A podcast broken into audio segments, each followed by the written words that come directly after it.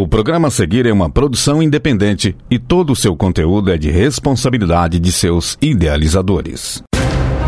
Uma excelente noite, ouvinte ligado na Rádio Universitária FM.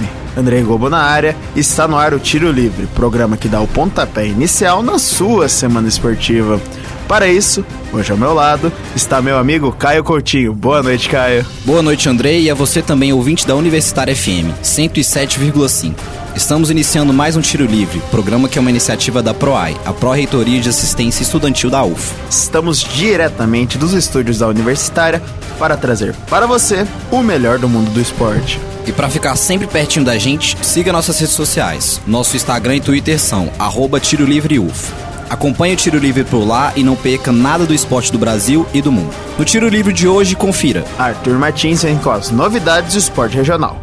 Com a Lara Lima conquistando o ouro no Mundial de Alterofilismo Paralímpico e mais. No quadro Nacionais é a vez do Andrei falar sobre a movimentação do mercado da bola no Brasil. No tradicional Giro pelo Mundo, Flávio Lombardi vem para falar sobre a Copa do Mundo e mais. E na onda da Copa, Pedro Bueno fala sobre a conquista da Argentina na final contra a França em um jogo épico. Na súbula dessa semana, Matheus Batista vai falar sobre o Mundial de Clubes de Vôlei, com o Praia Clube representando a região.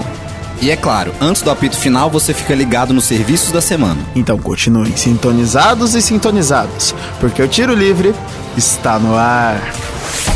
Segunda-feira também é dia de resenha. Porque o esporte não para. Está começando. Tiro Livre. Tiro livre no ar e a gente começa falando sobre a Lara Lima, que conquistou o ouro no Campeonato Mundial de Alterofilismo Paralímpico. Para falar mais sobre o esporte regional, é a vez do Arthur Martins. Destaques de Uberlândia e região. Manda bala, Arthur. Boa noite, querido ouvinte do Tiro Livre. Arthur Martins na área para falar dos destaques esportivos de Uberlândia e região. Atleta de alterofilismo paralímpico do Clube Desportivo para Deficiente, Lara Lima, venceu a Copa do Mundo na última quinta-feira em Dubai. Lara foi medalha de ouro na categoria até 41 quilos, ao erguer 99 quilos. Com a conquista, Lara sobe do sexto para o quinto lugar do ranking mundial. Além da Lara, Tayana Medeiros também levou a mais brilhante e cobiçada das medalhas. Tayana levou o ouro ao erguer 129 quilos na categoria até 86 quilos de peso.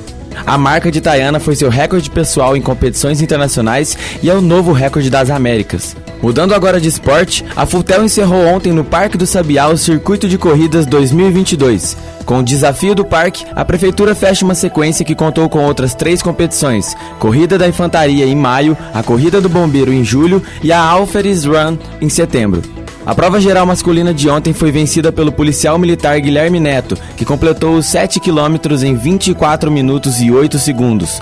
O pódio foi completado por Marco Túlio Silva em segundo, Romário Santos em terceiro, Vinícius Silva, aluno da UFO, em quarto e Gustavo Marra em quinto. Já no geral feminino, deu Letícia Melo. Ela completou a prova em 30 minutos e 46 segundos. O top 5 contou ainda com Renata Melo, Maria Cecília Domingos, Jennifer Gonçalves e Bárbara Morim. Para finalizar, depois de dois anos sem edição devido à pandemia, o futebol contra a fome voltará a ser realizado em Uberlândia. A partida amistosa entre jogadores, ex-jogadores, celebridades e personalidades acontecerá no dia 26 deste mês, às 7h30 da noite, no estádio do Parque Sabiá. Organizado por Fernando Pires, irmão do cantor Alexandre Pires, o evento já tem confirmado a presença de ex-jogadores como Deco, Romário, Petkovic e Léo Moura, ídolos do Flamengo, Lucas Silva, ex-volante do Cruzeiro, Elano, Amaral, André Santos, além do cracaço e melhor jogador da história de futsal, Falcão. Para retirar o ingresso para a partida, deve-se levar 2 kg de alimento não perecível nas unidades do supermercado Leal. Fico por aqui, gente. Boa noite, muito obrigado. Valeu, Arthur. Uma ótima noite para você também. Vamos agora para o nosso quadro nacional falando das movimentações do mercado da bola. Destaques nacionais. E para falar sobre esporte nacional é contigo, Andrei. Isso mesmo, Caio. Vamos falar um pouquinho do mercado da bola no Brasil, que está voltando a se aquecer e daqui para frente é fervente até começar os campeonatos estaduais. No Atlético Mineiro, as movimentações são de ida e volta, porque o Galo negociou e vendeu Guga, junto na renovação do empréstimo Natan para o Fluminense. Em compensação, o Atlético contratou o zagueiro Bruno Fux, ex-Inter. Também disso, está tendo rumores que Igor Gomes irá para o Galo. Um dos que estão sendo cotados também para sair é Nath Fernandes, que está sendo negociado com o River Plate com proposta aceita de 16 milhões de reais pela diretoria do Galo. Outro time que está se reforçando é o São Paulo, que contratou o Eriton Rato, estava no Atlético Goianiense, por um contrato de 3 anos. Além dele, o tricolor paulista está na busca do volante equatoriano Jackson Mendes, que atuou na Copa do Mundo pela seleção do Equador. Para fechar o quadro nacional, vamos falar do grande assunto do mercado da bola: a venda do Hendrick do Palmeiras para o Real Madrid, na segunda maior venda da história de jogadores do Brasil. O jovem centroavante, que está sendo considerado uma das joias da nova geração do futebol brasileiro, fez os bolsos merengues mexerem e pagarem 72 milhões de euros, cotados em incríveis 410 milhões de reais no momento da gravação. O acordo é para Hendrick ir para a Europa quando completar 18 anos de idade, na metade do ano de 2024. Enquanto isso, o jogador estará à disposição do plantel de Abel Ferreira para a alegria dos palmeirenses. Por enquanto, do Brasil é isso. Valeu!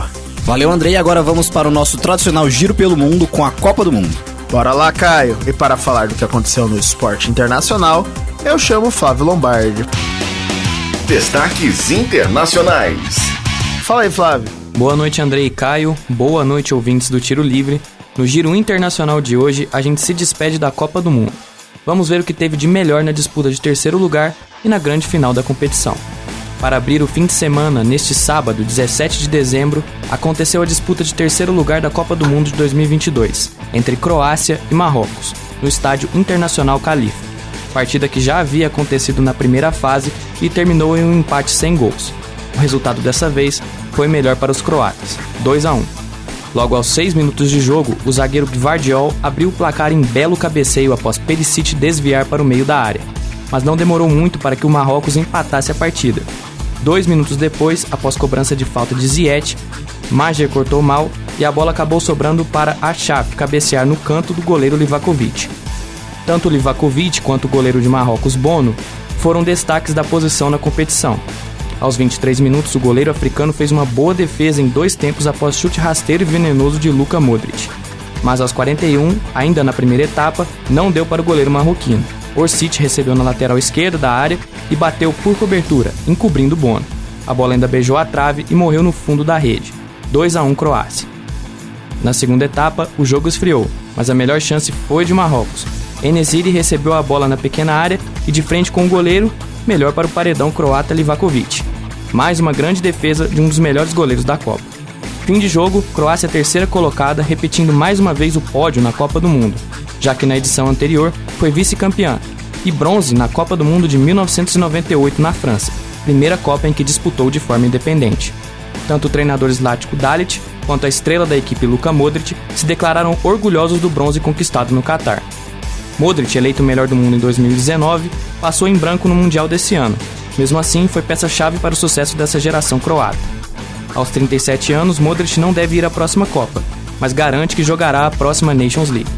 Já Marrocos, mesmo saindo derrotado, foi uma das mais bonitas histórias de todas as Copas. A primeira seleção africana a se classificar para uma semifinal de Copas deixou para trás favoritos como Bélgica, Espanha e Portugal.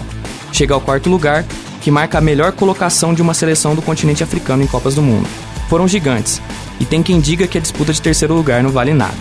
Neste domingo, 18 de dezembro, a Argentina se sagrou tricampeã da Copa do Mundo, ao bater a França nos pênaltis por 4 a 2, na partida que já está sendo considerada por muitos a melhor final da história das Copas. Aos 20 minutos, Di Maria foi derrubado na área e o juiz marcou pênalti. Messi cobrou e, deslocando Loris, abriu o placar para os hermanos. Aos 36, dos pés de Messi, que surgiu o contra-ataque do segundo gol argentino. Camisa 10 achou Julian Álvares, que deu belo passe para McAllister, cruzou para Di Maria marcar. E quando o título já parecia encaminhado para a Argentina, aos 34 da segunda etapa, Colomuani foi derrubado por Otamendi na área, pênalti marcado, e com Griezmann no banco, Mbappé foi o responsável pela cobrança. Mesmo com o desvio, Dibu Martinez não foi capaz de impedir o gol francês, 2 a 1. Gol que deu gás para os franceses, pois dois minutos depois, Mbappé marcou novamente. Após tabela com Churran, o camisa 10 nem deixou a bola bater no chão. Uma bomba, indefensável para Martins.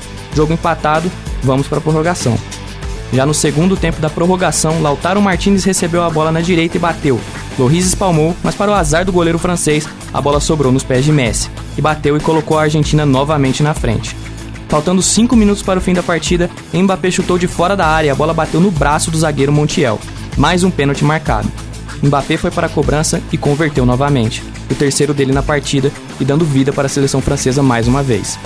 Nos acréscimos, Colomuani ficou cara a cara com o goleiro argentino e chutou, mas Dibu Martinez fez a defesa da Copa e salvou a Argentina. Final de jogo, Argentina 3, França 3. Nos pênaltis, Mbappé e Messi converteram as duas primeiras cobranças. Coman cobrou o segundo da França, mas parou nas mãos do goleiro Martins. Dybala fez a Argentina 2 a 1. Chouameni bateu para fora o terceiro pênalti francês. Paredes fez 3 a 1 para os argentinos. Colomuani converteu e deixou os franceses vivos, mas Montiel converteu o quarto pênalti da Argentina, terminando o jogo. Final 4 a 2 nas penalidades. Argentina campeã pela primeira vez no século e título inédito na carreira de Lionel Messi. O argentino também recebeu a bola de ouro da competição, prêmio dado ao melhor jogador. A chuteira de ouro, o artilheiro da competição, ficou para Mbappé, com oito gols, um a mais do que Messi. A luva de ouro ficou com Emiliano Martinez, um dos principais nomes da conquista, com dois pênaltis defendidos nas quartas contra a Holanda e um na final. A bola de prata, revelação da competição, ficou com Enzo Fernandes, meio-campista de 21 anos de idade, jogador do Benfica revelado pelo River Plate. Mas fica calmo, ouvinte, você não vai precisar esperar até 2026 para ouvir mais sobre a Copa do Mundo aqui no programa. Se você quer saber um pouco mais sobre os principais personagens e a história por trás dessa final, aguenta mais um pouco que já já meu amigo Pedro Bueno vai trazer tudo isso para vocês. Agora eu vou ficando por aqui, uma boa noite a todos os ouvintes, eu volto com você, Andrei. Mandou bem demais, Flávio. Aproveitando tua fala também um pouquinho, que comemoração curiosa do goleiro Martinez, não? Na luva de ouro. Tava cheio de graça nos pênaltis, dançando e Fez a graça também quando ganhou a luva de ouro, mas agora a história também, vamos falar da disputa entre duas gerações do futebol, o atual campeão e o desafiante, Messi e Mbappé. É isso aí, Andrei. A final da Copa do Mundo foi coisa de filme para os argentinos, que comemoraram muito em Buenos Aires. Para falar mais sobre essa decisão cinematográfica entre França e Argentina, vamos chamar o Pedro Bueno. Agora, no Tiro Livre. Opinião. Boa noite, Pedro. Um dia inesquecível no futebol. Um jogo que você se recordará para sempre. Algo inexplicável ocorreu em Doha, no Catar, neste domingo, 18 de dezembro. E não me esqueci de saudar vocês, meus companheiros de tiro livre e nem o público de casa. Mas é que esse jogo foi tão especial que tive que começar diferente. Que final de Copa do Mundo tivemos, meus amigos? Enfim, boa noite, Caio, boa noite, Andrei, e uma boa noite a todos vocês ouvintes. É um prazer estar aqui para falar sobre esse jogo que é a melhor partida que assisti na vida. Não sei a sua opinião, público de casa, mas para mim foi o confronto mais espetacular por tudo que aconteceu. Como o Flávio descreveu anteriormente, o jogo contou com seis gols, prorrogação, disputa de pênaltis e muito mais. Até porque foi o jogo da consagração. O duelo que colocou um jogador, um craque, melhor dizendo, no patamar de um deus. Sim, foi por Diego Armando Maradona. Pouco mais de dois anos depois da sua morte, o deus dos argentinos, de onde estiver, viu o seu sucessor alcançar o seu feito. Uma Copa do Mundo para os argentinos foi o que Maradona conquistou em 1986 e Lionel Messi alcançou neste ano. E assim, como todas as façanhas de Maradona e como todos os feitos dos argentinos, a conquista de Messi foi marcada por emoção e muita, mas muita vibração. E nem começarei a falar do título da Copa do Mundo pelo dia de ontem. Faço questão de voltar no início da carreira de Lionel Andrés Messi Cutitini. Em 2005, um jovem argentino foi campeão mundial do Sub-20. Logo depois, em 2008, levou a medalha de ouro da Olimpíada de Pequim para casa. As competições de base colocavam Lionel Messi como craque que levaria a Argentina ao tri, mas os anos seguintes não indicaram isso. Mesmo com um brilho no Barcelona, Lionel não conseguia mostrar o seu talento pela seleção argentina. Em 2010, como o melhor jogador do mundo e sendo treinado por Maradona, Messi sequer fez gols na Copa do Mundo.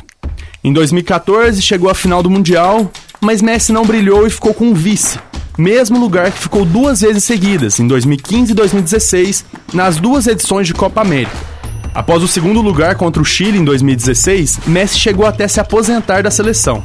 É, aquele menino que se profissionalizou na Espanha não tinha uma ligação tão impressionante com a Argentina. Um gênio indiscutível, mas um pouco apático pela seleção. Até que chegou 2021. o ano que Lionel Messi ressurgiu no mundo de seleções ao tirar um peso das costas e conquistar uma Copa América sob o Brasil no Maracanã. Esse título encerrou a seca argentina de 28 anos sem taças, aliviou a pressão sobre essa geração e se tornou até música da torcida. Com essa taça, logo no primeiro torneio depois da morte de Maradona, o futebol sorriu para os argentinos, que viriam a ganhar a finalíssima sobre a Itália e, mesmo perdendo para a Arábia Saudita na abertura da Copa, se sagrou campeão do mundo no Catar. Em uma jornada inacreditável do menino criado na Espanha que não aparentava ter uma ligação com os argentinos. Ele teve, ele criou, e essa ligação será eterna, como a de Diego Maradona. Messi marcou sete gols na Copa do Mundo, sendo dois na grande final. Messi balançou as redes na fase de grupos, nas oitavas, nas quartas, na semi e na decisão. Algo inédito neste formato de Copa do Mundo. Messi foi eleito melhor em campo em cinco das sete partidas da Argentina, um recorde. Messi foi Messi, como sempre esperávamos. E Messi foi Messi por Maradona, deuses eternos de uma torcida que não para de cantar. Pode olhar que neste momento que você nos ouve deve ter gente lá no Obelisco, no centro de Buenos Aires, comemorando o título. E esse título se tornou ainda mais emblemático pela final que foi. O 2 a 2 no tempo normal, que terminou em 3 a 3 na prorrogação, foi inacreditável. Um roteiro de cinema para dois gênios. Além de Messi, tivemos Mbappé em campo, e o francês fez bonito. Com apenas 23 anos, o jovem fez três gols em uma final de Copa. É, hat-trick no maior jogo do mundo é para poucos, pouquíssimos na verdade. Só Mbappé e Geoff Hurst, atacante da Inglaterra de 1966, conseguiram essa façanha. O menino é realmente especial. Com mais duas ou três Copas pela frente, Mbappé deve se tornar o maior artilheiro das Copas, pois já tem 12 gols e Close, que é o goleador máximo, tem 16. Falta pouco e ele tem talento. Mbappé jogou demais e ainda converteu o pênalti na disputa final, mas acabou ficando com a medalha de prata. Azar francês que não conseguiu o bicampeonato consecutivo, que seria o tri, mas assim, depois de um jogo deste, o azar é do futebol, de sempre contar com um perdedor, porque Argentina e França mereciam conquistar o título. Só que o troféu retornou à América do Sul. Depois do Brasil vencer a Copa do Mundo de 2002, Itália, Espanha, Alemanha e França haviam conquistado os mundiais. Até que a Argentina tirou essa soberania dos europeus. E de uma forma emblemática. Uma conquista que para muitos foi o melhor jogo da história das Copas. Eu não tenho dúvidas, foi o melhor jogo que já vi. Uma partida inacreditável, com um roteiro único e com tudo que o futebol pode promover: qualidade, entretenimento e muita emoção. Enfim, uma Copa do Mundo excelente com um desfecho apoteótico. A consagração de um novo Deus aconteceu e a gente viu. O melhor jogador do século XXI agora também é campeão da Copa do Mundo. Lionel Messi conseguiu o tricampeonato pelos argentinos, pelo futebol e por ele, por Diego Armando Maradona. Eu fico por aqui, muito feliz de ter acompanhado essa Copa junto de vocês, público do Tiro Livre. Um grande abraço a todos e até ano que vem, já que 2023 tem Copa do Mundo Feminina. Fui! Obrigado, Pedro. E esse relato, essa crônica foi algo assim, do coração mesmo. É, eu acho que temos que admitir que se não foi o melhor, foi um dos melhores jogos da história da Copa do Mundo e da final da Copa do Mundo. Eu diria que foi a melhor final com tranquilidade. Mas vamos continuar um pouco e vamos agora para um outro esporte, porque na súmula tiro livre dessa semana vamos para o vôlei, falar sobre o Mundial de Clubes que aconteceu nas últimas semanas. Isso mesmo. No feminino tivemos o Praia Clube representando a região. E para falar sobre esse torneio vamos chamar Matheus Batista. Súmula Tiro Livre. Fala aí, Matheus. Boa noite, Caio. Boa noite, Andrei. Boa noite a você, ouvinte ligado aqui no Tiro Livre. Antes de começar, eu queria dar um parabéns muito especial pro Pedro. Mandou muito bem no opinativo de hoje, falou tudo e mais um pouco. Parabéns de verdade, Pedro. Mas o nosso quadro especial de hoje, na nossa súmula, é hora de falar um pouquinho mais do Mundial de Clubes Feminino de Vôlei, disputado na última semana em Antalya, na Turquia. A fórmula de disputa da competição é meio diferente do que a gente está acostumado a ver no Mundial de Clubes de Futebol, por exemplo. Em vez de ter times de todas as confederações continentais e um torneio inteirinho mata-mata, o Mundial Feminino tem uma fase de grupos antes das semifinais e menos equipes de outros locais do planeta. São seis times disputando o torneio: o campeão e o vice da Champions League na Europa, o campeão e o vice da América do Sul e, por fim, duas equipes convidadas pela FIVB, a Federação Internacional de Voleibol. Nesse ano, o Praia e o Minas representaram o Brasil e a América do Sul mais uma vez. Junto deles, tivemos a presença do Vakif Bank da Turquia e do Conegliano da Itália, como campeão e vice da Champions League. As duas equipes convidadas foram o Exatsibase da Turquia e o Kuanish do Cazaquistão. No grupo A, tivemos Conegliano, Exacibase e Praia. No B, os integrantes foram Vakif, Minas e Coanes. Só que quem acompanhou a competição pode ter se assustado com a performance dos times brasileiros e eu te conto por quê. O Praia caiu no grupo da morte e foi eliminado logo de cara. Na estreia, enfrentou o Exacibase da lendária Tijana Boscovic e tomou um rápido 3 a 0 com parciais de 25 a 14, 25 a 15 e 25 a 18. Na segunda rodada, outro 3 a 0 dessa vez para o Conegliano, ex-time de Paolo Legono e que conta com a oposta sueca Isabelle Hack. Com um pouco mais de vitalidade, mas errando muito no final de cada set, as parciais ficaram em 25-22, 25-21 e 25-21. Quem sai muito bem do campeonato é a aposta Tainara, jogadora mais consistente do Praia em todo o Mundial. Com duas partidas de muito destaque, virando muita bola e pontuando bastante, a jovem de apenas 22 anos está voando nesse início de temporada. O último jogo do grupo foi uma disputa de titãs, mas o Cone saiu com a vitória em 3 a 1 com parciais de 25-18, 21-25, 25-22 e 25-18. A equipe italiana anulou completamente Boscovic e se classificou em primeiro lugar do grupo. Já no grupo B, o Minas teve uma vida menos difícil. O time da capital fez uma partida impiedosa e deu muito trabalho ao poderoso Vakif Bank, Diegono e Gabi, mas perdeu por 3 sets a 0, com o placar apontando 25-22, 26-24 e 25-21.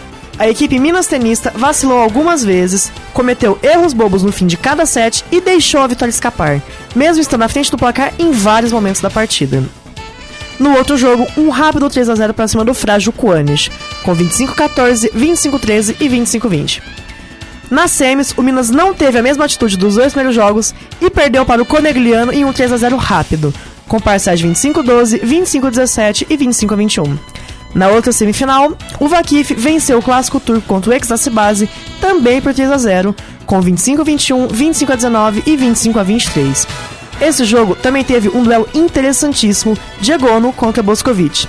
Melhor para a italiana, que anotou 29 pontos, enquanto a Sérvia fez 21.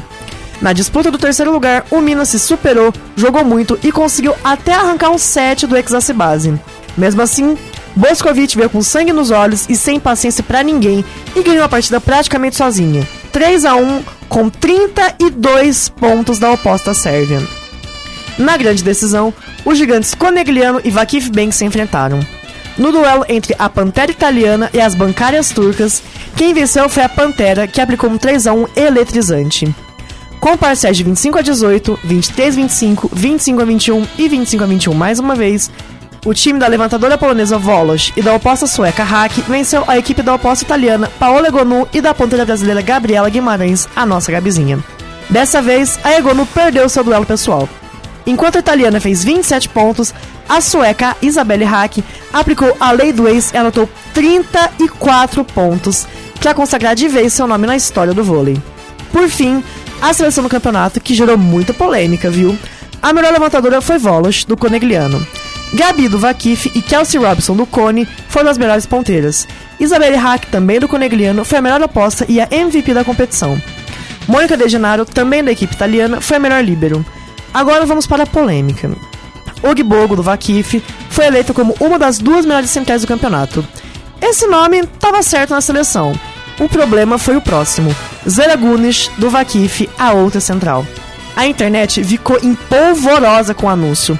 O campeonato dela foi, no máximo, mediano. Ela fez apenas um pontinho na final.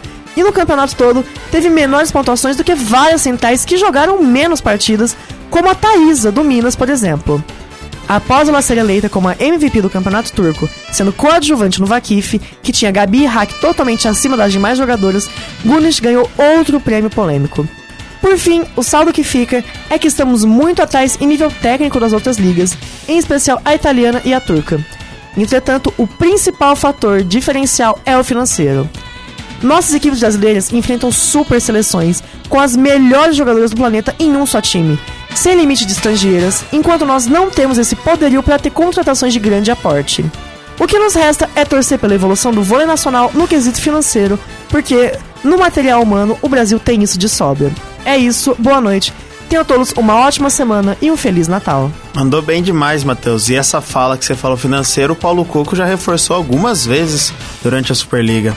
Mas, por último, e não menos importante, papel e caneta na mão, porque é hora dos serviços da semana.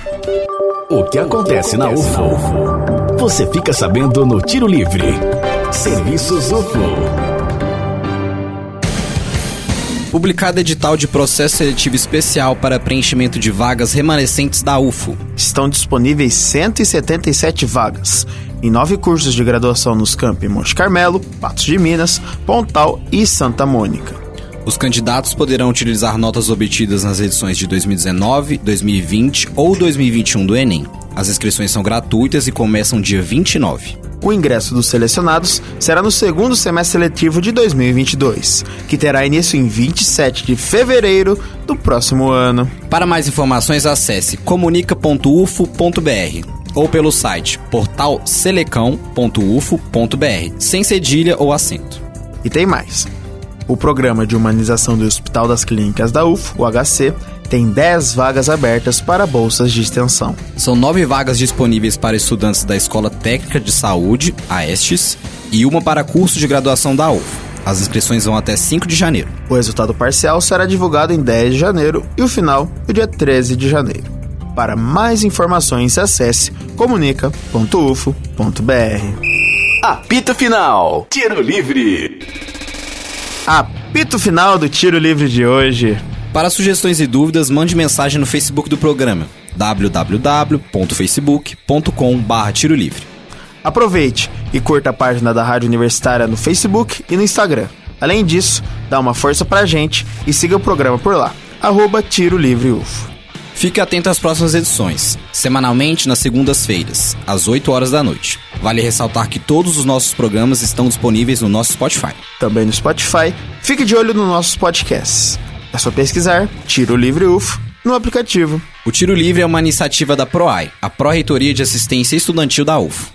Caso você esteja andando pelos campos da UFO e notar alguma movimentação estranha, entre em contato com o WhatsApp da UFO Segura. O número 34 996 4597. Repetindo, 34 999 96 4597. Essa edição foi produzida por Arthur Martins, Flávio Lombardi, Pedro Bueno, Matheus Batista e Helder Rodrigues. Apresentado por mim, Caio Coutinho, e pelo meu amigo Andrei Gol. Edição de Benício Batista, revisão de Lázaro Martins e apoio técnico de Edinho Borges e Mário Azevedo. Boa noite, Caio, e a você, ouvinte. Muito obrigado pela audiência nessa edição de Tiro Livre. E antes de tudo, terminar também agradecer um ótimo Natal, um ótimo Ano Novo para todos os nossos ouvintes e para toda a equipe que esteve por trás do Tiro Livre, a equipe da RTU, e de tudo que passou por esse incrível ano de 2022. Um excelente ano de 2023 para você, ouvinte. Boa noite, Andrei. Um Feliz Natal para todo mundo, um Feliz Ano Novo e a todos que estiveram conosco na 107,5. Um abraço e uma ótima semana esportiva para todo mundo. Universitária apresentou Tiro Livre. O conteúdo que você ouviu é de uma produção independente, sendo assim de inteira responsabilidade de seus idealizadores.